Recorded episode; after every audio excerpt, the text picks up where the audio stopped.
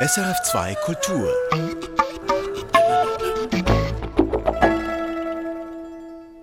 Heute Künste im Gespräch. Und dabei geht es um weibliche Punks und um die verlorene Unschuld von Plastik. Ob Kinderpuppe, Tupperware oder Tonschuh, Plastik prägt unseren Alltag. Einst stand das Material für Innovation, doch bekanntlich belastet es die Umwelt und ist deshalb in Verruf gekommen. Eine Ausstellung im Vitra Design Museum in Weil am Rhein beleuchtet nun die Geschichte dieses Materials. Mehr dazu in einer Viertelstunde. Die Geschichte des Punk ist aus überwiegend männlicher Perspektive geschrieben worden. Dabei hat diese Musikrichtung ab den späten 1970er Jahren mehr Frauen auf die Bühne gebracht als jede andere zuvor. Die Punk-Pionierin und Musikjournalistin Vivian Goldman hat darum ein Buch geschrieben über die Geschichte des Punk aus weiblicher Sicht. Die Rache der Ski-Punks heißt es. Elisabeth Baureitel hat mit Vivian Goldman gesprochen und sich mit ihr auf die Suche gemacht nach dem Empowerment, das diese Musikrichtung für Frauen bereithält. Alles beginnt 1976 an einem Rockkonzert in London. Auf der Bühne spielt ein Gitarrist gerade ein Solo, und peitscht sein langes blondes Haar wild im Takt hin und her. Vivian Goldman bahnt sich einen Weg durch die Menge, um einen besseren Blick auf die Bühne zu haben. Und plötzlich ist sie wie erstarrt, erzählt sie rückblickend. I was already a journalist working on the rock paper, covering gigs and so on. And I went to see a show, and they had a guitarist. And, uh, you know, in a slight pre punk hangover, this guy had this long blonde hair, like all the guitarists. He was whipping his hair around. Anyway, I walked through to the front of the stage to get a better look. As I approached the stage, Als ich mich der Bühne näherte, dachte ich plötzlich, ich kann es nicht glauben, das ist ja eine Frau. Und mein ganzes Weltbild geriet ins Wanken. Denn ich hatte noch nie zuvor eine Frau in einer Band spielen sehen. Und mir wurde klar, ich bin mein ganzes Leben lang betrogen worden. Das muss nicht so sein. But I had never seen a woman play in a band. And I realized, whoa, I've been cheated all my life. It doesn't have to be like that. So it was an awakening. Für die Musikerin und Journalistin Vivian Goldman ist dieses Erlebnis ein Aha-Moment.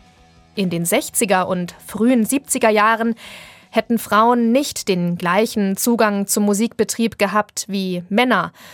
Es fehlte immer, so Goldman, an Vorbildern und Vorreiterinnen, an denen sich Musikerinnen orientieren und an deren Arbeit sie anknüpfen können. Natürlich gab es Kämpferinnen wie Bessie Smith, Billie Holiday, Nina Simone und andere. Aber erst im Punk, sagt Goldman, hatten Frauen den Freiraum für Experimente. In the 60s and so on, honestly, you could just only be a groupie. That was the role, you know. Uh, Punk war eine rebellische Musik. Eine Musik für und von Außenseitern. Und technische Virtuosität war irrelevant. Hier gab es auch für Frauen mehr Spielraum. Sie konnten ihre eigene Musik machen, aussehen und klingen, wie sie wollten, und mit ihren Texten ein breites Publikum erreichen.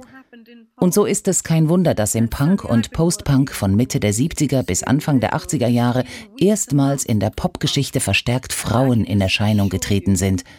Nicht nur als Frontfrauen, sondern auch als Instrumentalistinnen.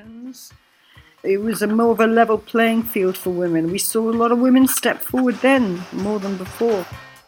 Best things in life are free. But you can give them to the birds and bees. I want money. Vivian Goldman ist damals Anfang 20 und erlebt Punk hautnah.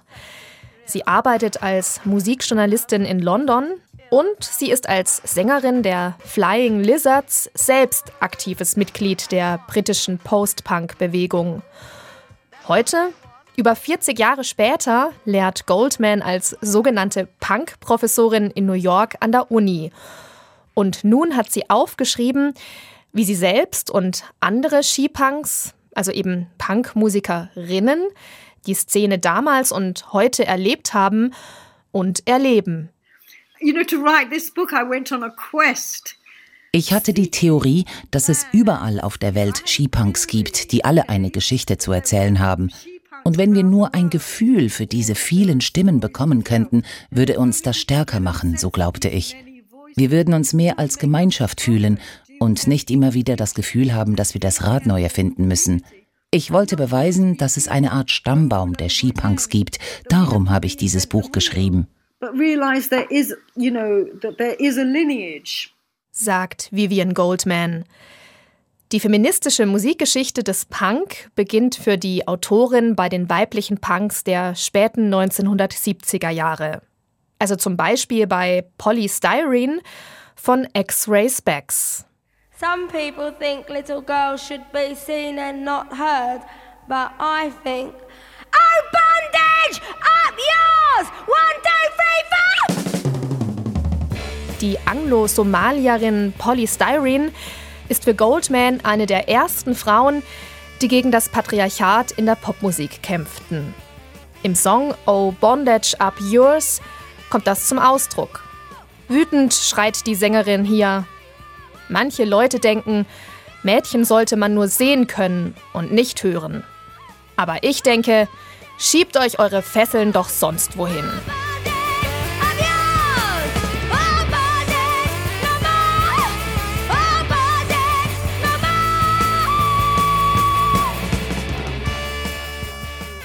Polystyrene wurde eine der großen Sheroes des Punk. Zur ersten Welle der Skipunks gehören aber auch The Slits, The Raincoats, The Modettes, Malaria aus Deutschland, Lizzie Mercier Desclous aus Frankreich oder Kleenex aus der Schweiz.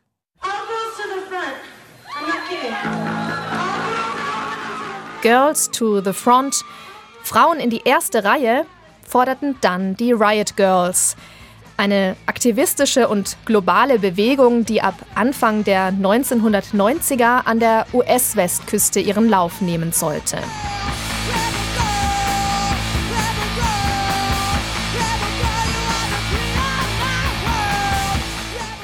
Kathleen Hanna ist eine ihrer prominentesten Vertreterinnen. Mit ihren Bands Bikini Kill und Le Tigre thematisierte sie absurde Körperideale für Frauen, Unterdrückung, Missbrauch und Vergewaltigung. Und sie kämpfte dafür, dass die Kunst- und Kulturgeschichte auch aus weiblicher Perspektive geschrieben wird. Ihr Song Hot Topic zum Beispiel zählt über 50 Namen von Frauen auf, von The Slits über Gertrude Stein bis Yoko Ono und Aretha Franklin.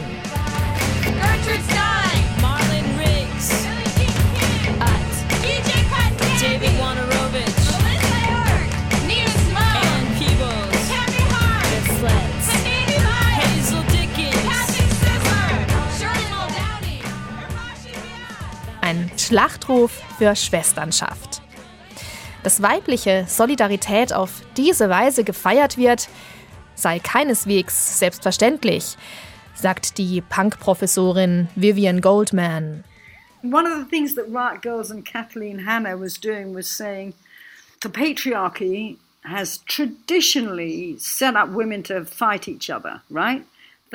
Das Patriarchat ist schuld daran, dass Frauen sich gegenseitig bekämpfen. Männer waren einst die Quelle der Macht und des Geldes. Und wir Frauen kämpften gegeneinander um die Gunst dieser Männer. Ich fand das schon als Kind deprimierend. Wir müssen diese abscheulichen Haltungen, die uns jahrhundertelang aufgezwungen wurden, endlich ablegen und uns wieder gegenseitig wertschätzen. Denn mit Schwesternschaft können wir so viel erreichen. Sisterhood, with it we can achieve so much. Go ahead and make your sisterhood with like-minded people.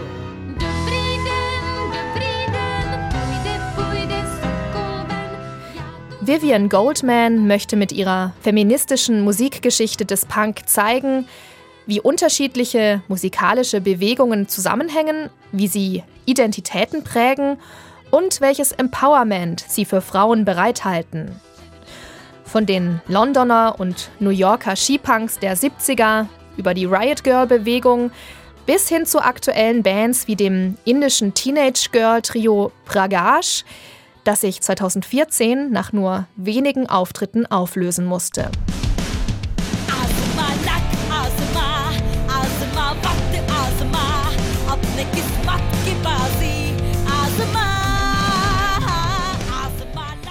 They were three schoolgirls, and um, things were looking nice for them. Alles sah gut aus für sie. Die Band hatte die Unterstützung der örtlichen Gemeindeleiter und einige lokale Labels waren auf sie aufmerksam geworden. Aber es gab einige extremistische Mullahs, die eine Fatwa gegen sie verhängten. Das bedeutete, dass sie und ihre ganze Familie getötet werden konnten, weil sie gegen die Auffassung dieser Fundamentalisten verstießen. Als sie Morddrohungen erhielten, kehrten sie der Musik den Rücken. And you know, made you realize that a she punk is one of the most threatening entities there is to the existing power structure. Sagt Vivian Goldman. Die Musikerin und Journalistin findet bei ihren Recherchen heraus, dass Frauenbands in bestimmten Regionen der Welt offenbar zu den bedrohlichsten Gruppierungen gezählt werden, die es für die bestehende Struktur gibt. Und je traditioneller eine Kultur sei, so Goldman, desto mehr fühle sie sich durch weiblichen Punk bedroht. Die spanische Band Las Vulpes zum Beispiel, auf Deutsch die Wölfinnen, wurde aufgrund einer einzigen Single verboten. Me gusta ser una Thora, was so viel heißt wie Ich mag es, eine Schlampe zu sein.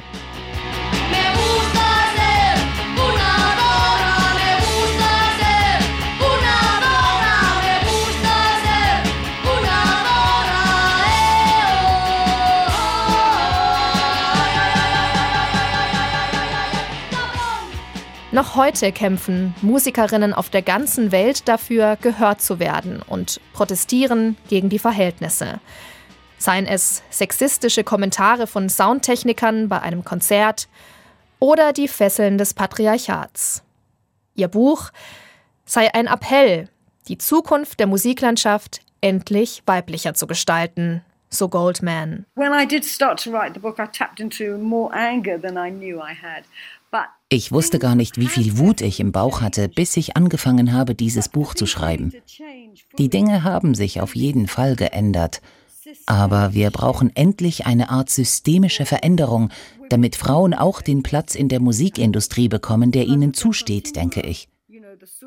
Und wenn ich mir die neuen Generationen von Punkmusikerinnen anschaue, bestätigt das nur, dass Punk alles andere als tot ist, weil es immer noch einen Bedarf dafür gibt. But because we see these new generations creating these new musics and new spaces, it just confirms that punk is not dead because there's still a need for it. Der Buchtitel Die Rache der Skipunks sei trotzdem augenzwinkernd gemeint, sagt Vivian Goldman lachend. It's got that sort of winking sort of thing, using the word revenge, but it is a sweet revenge. Ich spiele mit diesem Titel auf eine süße Rache an, ich meine damit keine zerstörerische Rache. So nach dem Motto, ihr habt zwar versucht, uns aufzuhalten, aber wir haben es trotzdem geschafft. Denn verbittert bin ich nicht. Das ist gegen die Regel der Skipunks, wenn es denn eine solche Regel überhaupt gibt. But uh, there is zero point getting bitter. That's my last word for the she-punks. Never get bitter. It's against the she-punk law. If there is a she-punk law, you're not allowed to.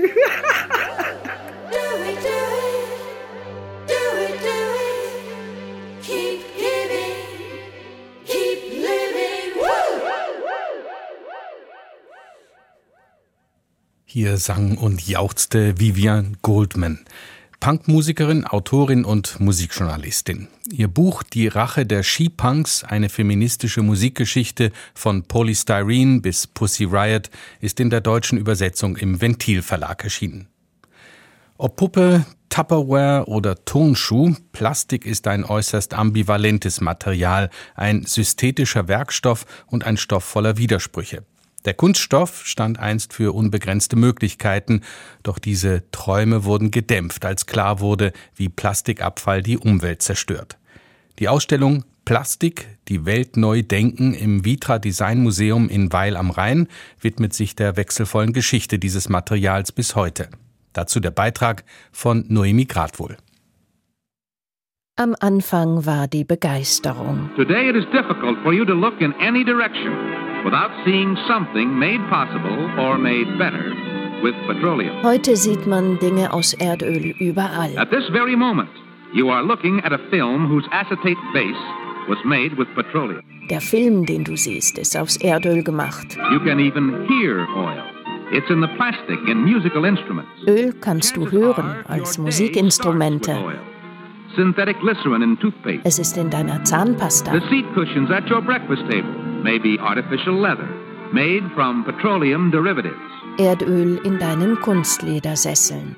Das heißt es in diesem Werbefilm einer Erdölfirma von 1949. Doch die Plastikbegeisterung machte später der Ernüchterung Platz. Kunststoffe sind Nebenprodukte von Erdölgewinnung oder Erdgasgewinnung. Und diese fossilen Rohstoffe, die haben hunderte von Millionen Jahren gebraucht, um zu entstehen, unter anderem ja auch am Boden der Weltmeere. Und wir haben dann nur etwa 150 Jahre gebraucht, um Kunststoffe zu entwickeln und dann in den letzten 70 Jahren die auf Erdölbasis zu machen und dann so viel von diesen Kunststoffen zu produzieren, dass sie dann wieder in den Weltmeeren als Müll geendet sind sagt Jochen Eisenbrand, Chefkurator des Vitra Design Museums. Plastik zwischen Fluch und Segen, das aufzuzeigen mit vielen Objekten, Fotos, Zeitschriften und Filmen, ist das Bestreben des Kuratorenteams des Vitra Design Museums. Wir möchten ein stärkeres Bewusstsein dafür wecken, zum einen, was für ein Problem wir heute haben mit der globalen Plastikvermüllung und zum anderen aber auch, was es eigentlich für ein spannendes Material ist, der Kunststoff. Dazu setzt die Ausstellung an, bevor es Plastik gab. Sie beginnt beim Material, das sich plastisch verformen lässt. Das älteste Exponat ist ein Reisebesteck aus dem 17. Jahrhundert. Seine Griffe sind mit Schildpatt verkleidet. Andere tierische Materialien lassen sich ebenfalls formen, zum Beispiel Horn. Der Mensch, schon immer erfinderisch, beginnt Materialien zu mischen. Mitte des 19. Jahrhunderts kreiert François-Charles Lepage in Frankreich Bois d'Urcy, auf Deutsch gehärtetes Holz. Auf Basis von Tierblut, also den Proteinen, die sich im Tierblut, Ochsenblut zum Beispiel befanden, das wurde als Bindemittel für Sägemehl, Holzstaub verwendet, um dann daraus Gegenstände und Formen zu pressen. Muss es einfach erhitzen in dieser Form und konnte dann auch aufwendigere dekorative Formen schon in größeren Stückzahlen herstellen. Wenn man das geschnitzt hätte, jeweils einzeln, hätte es wesentlich länger gedauert. Tatsächlich erinnert Bois d'Urcy an Ebenholz, so schwarz und glänzend ist der künstliche Stoff, bestens geeignet, um daraus Handspiegelrahmen, Kämme oder Medaillons zu pressen. Tierisches enthalten ist auch im Schellack, das man vor allem als Vorläufer der Schallplatte kennt. Schellack ist ein Lackharz, das aus den Ausscheidungen einer Schildlaus gewonnen wird. Und hier legt die Ausstellung ein kurzes Schlaglicht auf die globalen Machtungleichheiten, die hinter diesen westlichen Erfindungen stehen. Im 19. Jahrhundert haben viele der Kolonialmächte ja die kolonialisierten Länder regelrecht ausgebeutet. Die waren für sie wie Rohstofflager. Und das spielte eben für die frühen Kunststoffe auch eine wichtige Rolle. Zum Beispiel äh, Shellac kam aus Südostasien oder auch äh, Gutta Percha, eine Art Naturgummi. Und da hat man Mitte des 19. Jahrhunderts festgestellt, dass sich dieses Gutta Percha als Isolierung für Unterseekabel zur Telekommunikation eignet. Und die wurden dann natürlich auf enormen großen Strecken verlegt. Entsprechend viel Material brauchte man und entsprechend viele dieser Gutta-Percha-Bäume, Palacium gutta, wurden dann gerodet, sodass dieser Baum Ende des 19. Jahrhunderts fast ausgerottet war. Gutta Percha. Heute kennt man dieses Material nicht mehr. Pflanzliches steckt auch im Zelluloid und darin verpackt ist eine hübsche Anekdote. Einer der frühen Kunststoffe, auf die wir in der Ausstellung eingehen, ist Zelluloid. Das wurde dadurch entwickelt, dass ein Poolbillardtischhersteller einen Wettbewerb ausgeschrieben hat und demjenigen 10.000 Dollar versprochen hat, der ein Ersatzmaterial für Elfenbein erfindet. Elfenbein deswegen, weil daraus damals Billardkugeln hergestellt wurden und dafür natürlich wahnsinnig viele Elefanten getötet wurden und man also nach Alternativen gesucht hat. Und dann gab es einen Forscher, Pionier, John Wesley Hyatt, der Celluloid erfunden hat. Celluloid der Name verweist darauf, ähnlich wie aus Zellulose gemacht. und das war ähnlich hart wie Elfenbein und konnte eben für Billardkugeln verwendet werden und wurde dann aber schlussendlich industriell wirklich relevant in großem Stil als Film, als Grundlage für die Filmindustrie, weil es sich zu einer dünnen Folie auch auswalzen lassen konnte. 1870 war das. Bis der erste komplett synthetische Kunststoff generiert wurde, dauerte es noch bis ins 20. Jahrhundert. Der erste richtige Kunststoff voll synthetisch im Labor erstellt war 1907 das Bakelit. Das war noch auf äh, Kohlebasis und äh, ein Formaldehyd. Das war dann so ein Kunstharz im Grunde, das man auch als Binder genommen hat für verschiedene Füllstoffe. Auch wiederum Abfälle aus der Holzindustrie oder auch aus der Textilindustrie. Und wenn man so manche alte Bakelitobjekte vor Augen hat, diese Schlieren, die sich da manchmal so in diesem braunen Material zeigen, das kommt auch von diesen Füllstoffen. Bakelit, den Namen hatte das neue Material von seinem Erfinder, dem belgischen Chemiker Leo Bekeland. Ein Bröckchen des Bakelitmusters der ersten Stunde, rausgeklaubt aus einem Reagenzglas aus seinem New Yorker Labor von 1907, ist in einer Vitrine in der Ausstellung zu sehen. Auch hier verhalf der wissenschaftliche Fortschritt dem Material zu seinem Siegeszug. Frühe Beispiele für die Anwendung von Bakelit waren Schalter, eine besondere Eigenschaft von Bakelit war und ist, dass es isolierend ist. Und damals kam ja die Elektrifizierung in den Haushalten auf. Das ging im Grunde so miteinander einher, die Entwicklung von Bakelit und Elektrifizierung, sodass es da auch seine ersten Anwendungen gefunden hat. Prägend war die Erfindung auch in weiterer Hinsicht für das Streamline-Design. In den 1930er Jahren kam ja das sogenannte Streamline-Design, also die Stromlinienform auf. Und die Kunststoffe, die damals aus Bakelit gepresst wurden, die wurden in abgerundeten Formen gepresst. Man kann sich vorstellen, wenn das Material in die Form einfließt und da sind spitze Ecken und Kanten, dann ist es schwierig wieder rauszulösen und das überhaupt auch bis in diese spitzen Ecken, Kanten zu bringen. Runde Formen gehen besser. Und insofern hat also diese Herstellungsform und dieses Material so ein bisschen dieses Streamline-Design, die Stromlinienform auch mit beeinflusst und geprägt. Ein Mikrofon in Tropfenform des italienischen Designers Gio Ponti spricht davon. Bereits hier wird klar, es gibt verschiedene Arten von Plastik. Plastik ist eine Materialfamilie. Heute gibt vor allem solches aus Erdöl und Erdgas zu reden. Wegbereitend für diese Entwicklung war der Zweite Weltkrieg, erklärt Jochen Eisenbrand, Chefkurator des Vitra Design Museums. Insofern als die Rüstungsindustrie einen wahnsinnigen Materialbedarf hatte, der durch andere Materialien, Metall zum Beispiel, alleine gar nicht gedeckt werden konnte, sodass man Kunststoffe als Ersatzmaterial gebraucht hat. Aber auch, das hat man dann festgestellt, dass manche Kunststoffe Materialeigenschaften haben, die andere Stoffe nicht so gut erfüllen können. Glas wurde dann zum Beispiel durch Acrylglas ersetzt bei den Cockpithauben von Flugzeugen weil es leichter war und im Bruch auch sicherer war oder nicht so gefährlich war für die Piloten. Acrylglas für Cockpits ist das eine. Wichtig war auch die Entwicklung von Nylon für Fallschirme. Da auch Seide und Wolle knapp waren, nutzte man das neuartige Nylon bereits in den 1940er Jahren für die Zivilbevölkerung, für Damenstrümpfe. Nach dem Krieg hatte man mit diesen Erfindungen neue Werkstoffe zur Verfügung. Plexiglas verwendete man nun im Möbelbau. Die 1950er Jahre erlebten einen eigentlichen Plastikboom. Wegbereitend waren da die USA. Also die USA waren sicher ein großer Treiber in der Entwicklung von neuen Kunststoffen mit ihrer petrochemischen Industrie, also die Firma DuPont zum Beispiel oder Dow. Deutschland war auch sehr wichtig, interessanterweise auch deswegen, weil es in Deutschland sonst wenige Rohstoffe gab. Man hat da versucht, sich über Kunststoff von anderen natürlichen Rohstoffen unabhängig zu machen. Well, whether you know it or not, every single preparation on this beautiful lady's dressing table, every single thing she is wearing, is influenced by oil. Tupperware wurde erfunden, jenes neuartige Aufbewahrungssystem. Die Tupperware entsteht tatsächlich direkt nach dem Zweiten Weltkrieg und Earl S. Tupper, der die erfunden hat, hat nach Anwendungsmöglichkeiten für Polyethylen gesucht und hat festgestellt, ah, da kann ich wunderbare Behälter draus machen, die flexibel sind und in denen man Lebensmittel lange frisch halten kann. In den Kühlschränken, die ja auch damals in viele Haushalte erst Einzug gehalten haben. Und parallel dazu jubelte die Wegwerfgesellschaft. Damals war der Begriff positiv gemeint.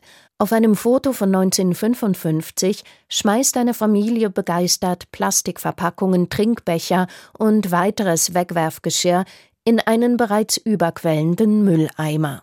Das Foto stammt aus dem US-Magazin Life. Dieser Artikel, der spricht davon, dass das eine wunderbare Erleichterung für die Hausfrau ist, diese Dinge einfach wegwerfen zu können, denn wenn sie sie hätte reinigen müssen in Form von Geschirr oder Besteck, sie dafür viele, viele Stunden aufgebracht hätte. Natürlich ist im Vitra Design Museum auch Barbie anzutreffen mit Ken, die Ikonen der Plastikspielzeugindustrie. Doch in den 1960er Jahren erwachte allmählich ein Bewusstsein für die Kehrseite des Plastikbooms.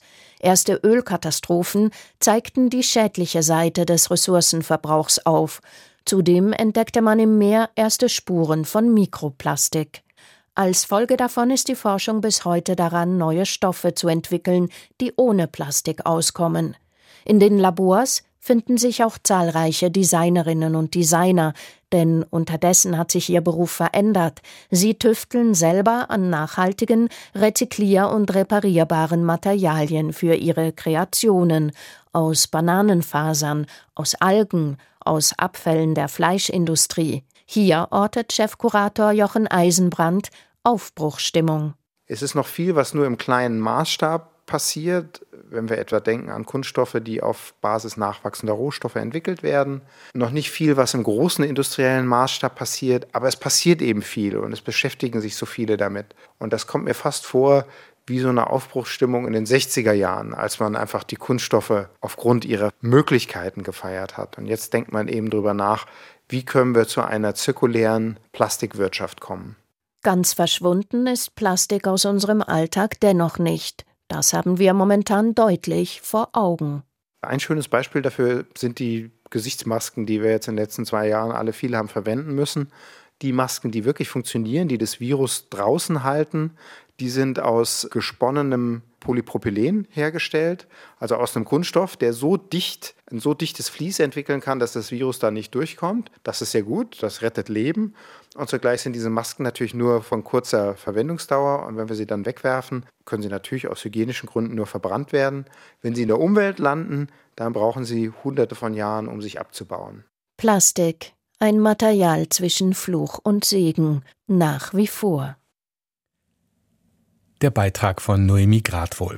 Die Ausstellung Plastik, die Welt neu denken ist im Vitra Design Museum noch bis zum 4. September zu sehen. Zu ihr ist eine umfassende Begleitpublikation erschienen. Erfahren Sie mehr über unsere Sendungen auf unserer Homepage srf.ch-kultur.